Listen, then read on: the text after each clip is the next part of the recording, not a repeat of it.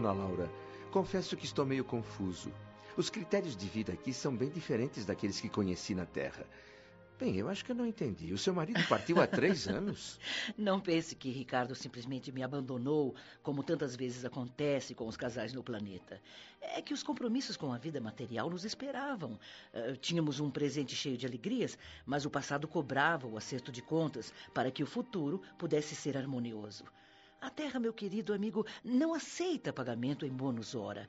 Ela exige o suor honrado, que resulta do trabalho duro. E como puderam ter consciência dessa cobrança do passado? Isso me deixa especialmente curioso, dona Laura.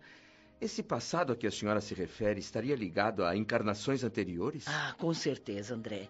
Como eu e Ricardo tínhamos boa vontade, nossa visão era relativamente clara quanto às dívidas de outros tempos. E entendemos que a lei eterna do ritmo exigia a nossa volta ao planeta. Me perdoe se estou sendo inconveniente, mas é a primeira vez que ouço falar em reencarnações de uma forma assim, tão direta aqui em nosso lar. E se a senhora me permitir, eu gostaria de saber mais a respeito. pois pergunte à vontade, André. Eu não tenho capacidade para ensinar ninguém, mas pelo menos informar eu acho que posso. é que até agora ainda não pude conhecer mais detidamente o que se relaciona com o meu passado espiritual. E as perguntas são muitas. Uhum. Não me libertei dos laços físicos. Não atravessei o chamado Rio da Morte Pois eu gostaria de saber se a senhora recordou o passado logo após a sua vinda ou se esperou por muito tempo. Ah, eu esperei sim, André. Esperei um bom tempo. Quando chega ao mundo espiritual, a pessoa deve se livrar das impressões físicas. Isso é fundamental. As escamas da inferioridade são muito fortes. É preciso ter grande equilíbrio para poder recordar o passado de uma forma construtiva. E, em geral, todos nós cometemos erros pavorosos ao longo da vida eterna. Mas, eh, se é assim, por que não podemos nos lembrar desses acontecimentos logo ao chegar? Isso não apressaria o processo de reabilitação? Não simplificaria tudo? Ah, uh -uh. antes complicaria. Quem lembra o crime que cometeu costuma considerar-se o mais desventurado do universo. Não diga. É. E quem recorda o crime de que foi vítima julga-se infeliz do mesmo modo. Ah. É. E por isso é que só os espíritos muito seguros recebem tais atributos como uma realização espontânea. Aqueles que ainda não têm essa segurança são controlados, você entende? Eles não têm acesso às reminiscências. E, se tentam burlar a lei, acabam desequilibrados ou até mesmo loucos. Mas a, a senhora recordou o passado de maneira natural? Ah, quando a minha visão interior foi ficando mais clara, André, as lembranças ainda eram muito vagas, mas já me causavam grandes perturbações. Ricardo também passava por uma fase parecida e fomos os dois encaminhados para exames no Ministério do Esclarecimento. Lá, os magnetizadores nos receberam com muito carinho e nos levaram à seção do arquivo, onde todos nós temos anotações particulares. E dali por diante ficamos durante dois anos, meu marido e eu, lendo as nossas próprias memórias. Mas isso é impressionante, dona Laura. Pois é. Então a senhora e seu esposo pararam com todas as atividades e passaram dois anos só lendo as suas memórias? Não, não, não, não, de forma alguma, André. Fazíamos isso sem prejuízo das nossas tarefas no Ministério do Auxílio. E puderam então conhecer todo o seu passado, todas as suas encarnações anteriores? Não, não, não. Só o que abrangia os últimos três séculos. O chefe do serviço de recordações não permitiu que lêssemos a respeito de fases anteriores. Ele declarou que éramos incapazes de suportar as lembranças correspondentes a outras épocas. E bastou a leitura para que relembrassem 300 anos de vidas passadas com todos os detalhes? não, não, André. A leitura apenas informa. Houve um longo período de meditação para esclarecimento próprio. Depois vieram surpresas indescritíveis. Ricardo e eu fomos submetidos a operações psíquicas a fim de penetrar os domínios emocionais das recordações. Os espíritos técnicos no assunto nos aplicaram passes no cérebro, despertando certas energias adormecidas. Só então, meu marido e eu ficamos senhores de 300 anos de memória integral. Que momento maravilhoso deve ter sido. É possível descrever o que sentiram? Que espécie de emoção tomou conta dos dois? Sim. Compreendemos naquele instante como era grande ainda o nosso débito para com a humanidade. Ah, sim. É. E esse conhecimento nos levou a combinar um novo encontro na Terra. Tínhamos de voltar, André. Muitas tarefas nossas ainda estavam por se realizar no plano físico. E por isso é que Ricardo partiu há três anos. E quanto a mim, seguirei dentro de poucos dias para a nova reencarnação no planeta. Eu estou aguardando apenas a chegada de Teresa, minha filha, para deixá-la junto aos nossos aqui na colônia. Mas ela não deve demorar. Terá uma passagem de poucas horas pelo umbral em vista de sua vida tão sacrificada desde a infância. Pelo muito que sofreu, não irá precisar dos tratamentos da regeneração. E, assim que Teresa chegar, vou passar a ela as minhas obrigações no Ministério do Auxílio e partir sossegada para a Terra. O Senhor Jesus não vai nos esquecer. Ele estará sempre conosco.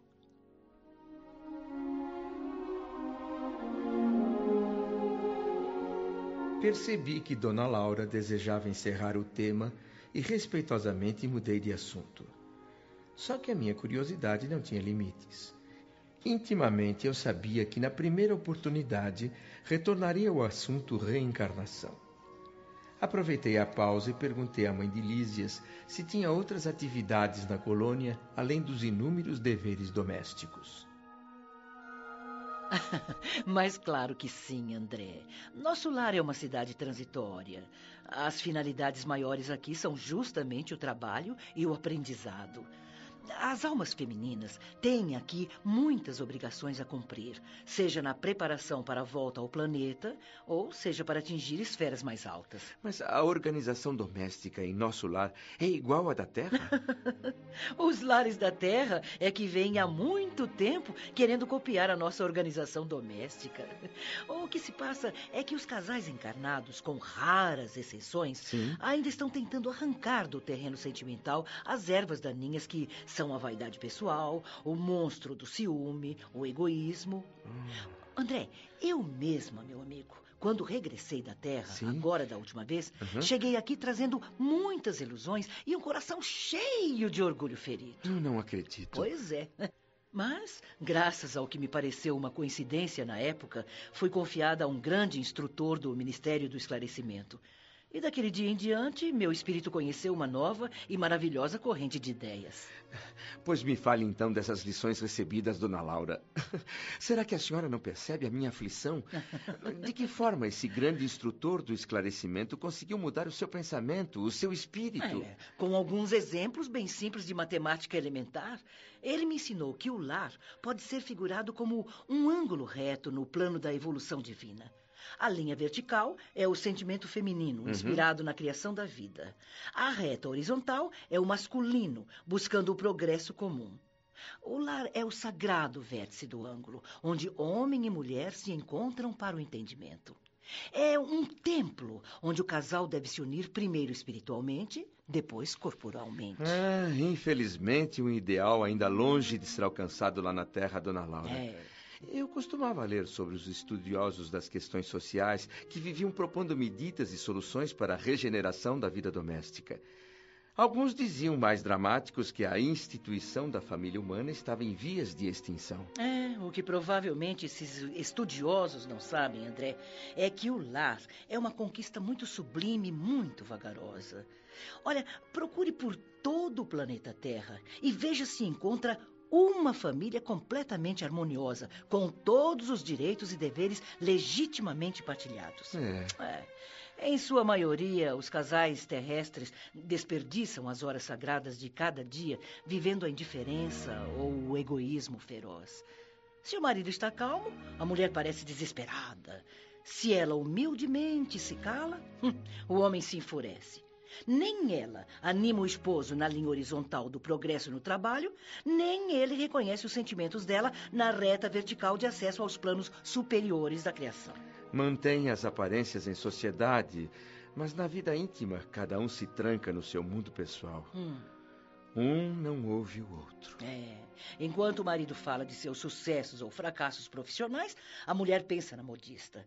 Quando ela comenta alegrias ou tristezas com os filhos, o pensamento do companheiro está no escritório da empresa. Bem, e é claro que sendo assim, não há um ângulo reto, um vértice de encontro das duas linhas. São duas linhas divergentes tentando se juntar para formar o vértice. Pois é.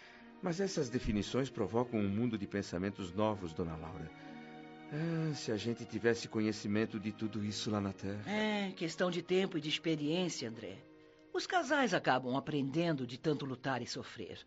Até o momento, pouquíssimos homens e mulheres na Terra já descobriram que o lar é uma instituição divina e que se deve viver dentro de suas portas com todo o coração e com toda a alma. E pensar que durante namoro e noivado o mundo é um imenso jardim colorido, cheio de flores e sorrisos fáceis. É. Tudo é belo, tudo é poesia, porque os dois se querem. Qualquer assunto trivial fica cheio de encanto. É. Homem e mulher se integram, se entendem, se amam. É, mas geralmente até o momento da bênção nupcial, André. Daí em diante, a maioria atravessa os véus do desejo e cai nos braços dos velhos monstros. Nada mais de concessões um para com o outro. Não há mais tolerância e nem mesmo fraternidade. E a beleza luminosa do amor recebe o golpe de misericórdia quando o casal perde por completo o companheirismo, o simples gosto de conversar, André. É? Nessa altura, os mais educados se respeitam. Os mais rudes mal se suportam. Não se entendem. Perguntas e respostas viram palavras soltas, curtas e secas. Por força de um apelo puramente físico, às vezes até unem seus corpos, mas as mentes, André, as mentes hum, estão a léguas de distância uma da outra. É, tudo isso é a pura verdade. Pois é. Mas o que é que se pode fazer, André? Na atual fase evolutiva do planeta, são muito raros os casamentos de almas gêmeas, de almas irmãs ou afins, e assustadoramente grande o número de ligações de resgate. A imensa maioria de casais humanos é formada por legítimos prisioneiros, literalmente algemados um ao outro.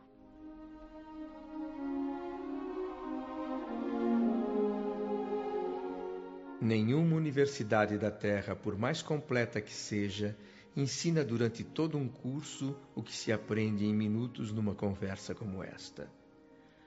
Dona Laura voltou a falar sobre a condição feminina numa colônia espiritual como o nosso lar destacando a importância de ser verdadeiramente mãe, esposa, missionária e irmã para uma mulher.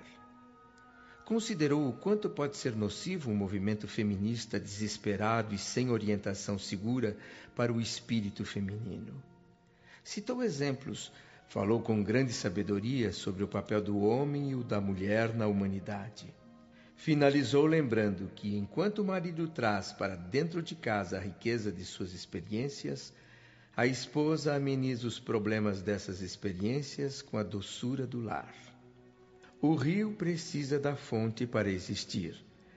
A fonte precisa do leito do rio para espalhar suas águas. Os dois se completam.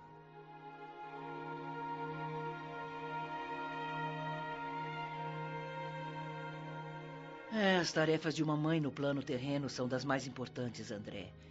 E aqui acontece exatamente o mesmo. Tanto que quando o Ministério do Auxílio me confia crianças para cuidar, minhas horas de serviço são contadas em dobro. Além disso, eu trabalho 48 horas por semana como enfermeira. Com exceção de minha neta convalescente, todos da minha família trabalham oito horas por dia no interesse coletivo. É uma jornada fácil. E eu ficaria envergonhada se não trabalhasse. Eu compreendo, dona Laura. Mas a senhora falou em horas de serviço contadas em dobro. Aham. E quanto à remuneração aqui numa colônia espiritual, como é feita? Em bônus hora, que não é propriamente uma moeda, mas uma ficha de serviço individual, funcionando como valor aquisitivo. Valor aquisitivo? Aham.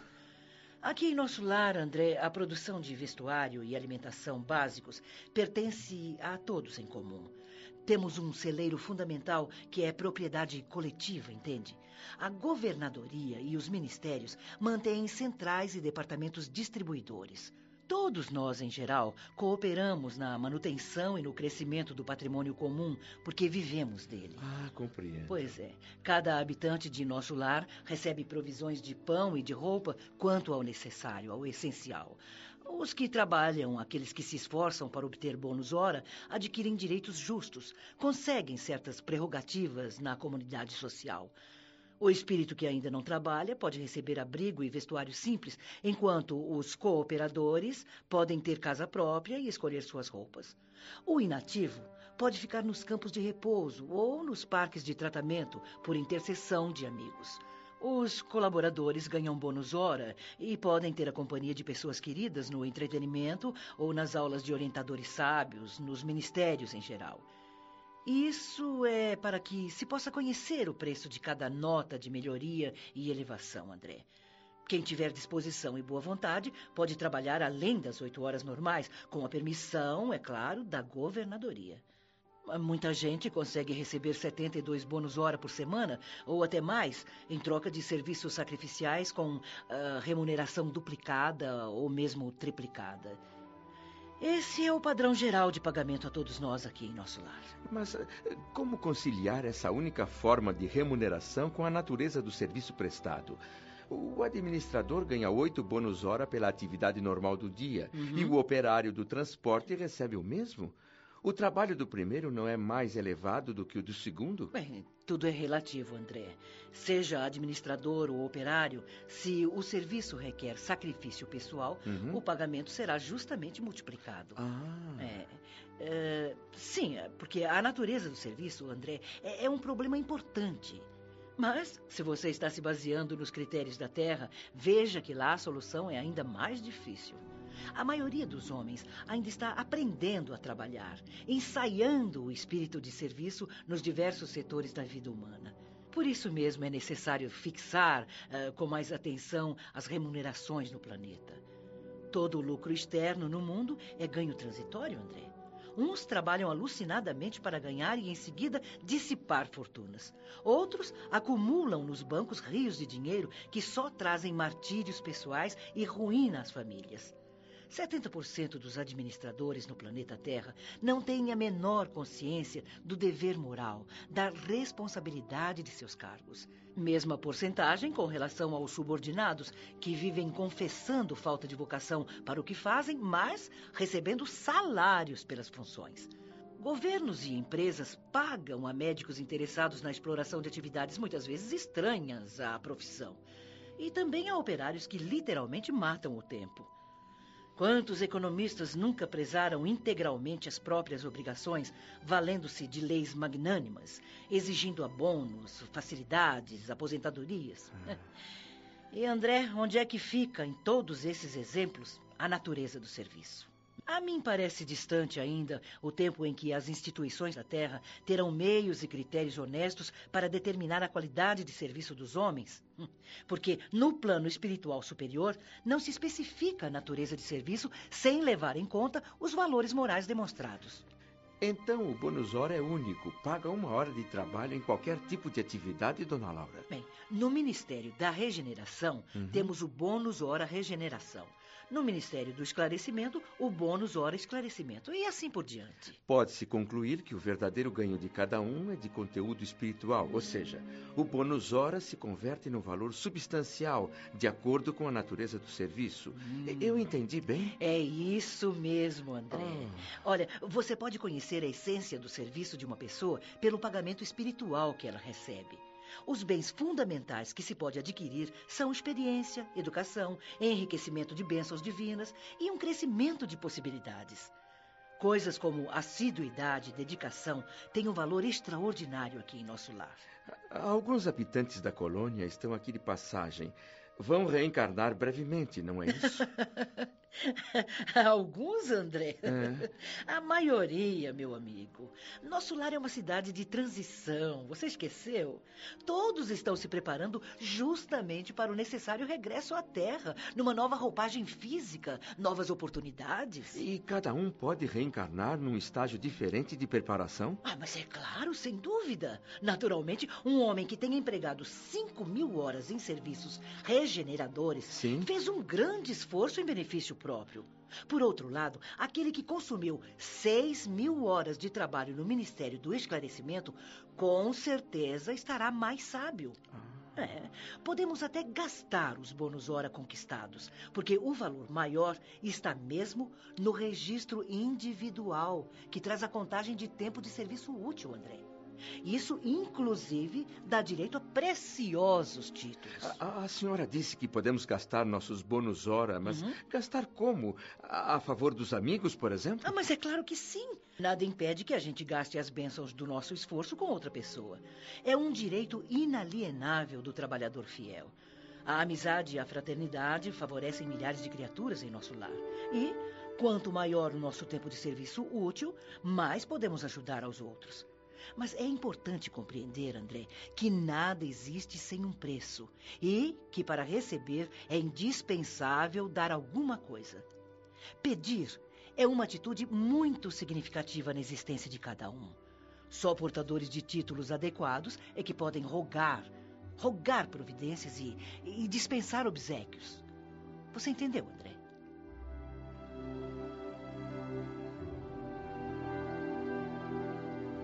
Problemas tão difíceis com soluções tão fáceis.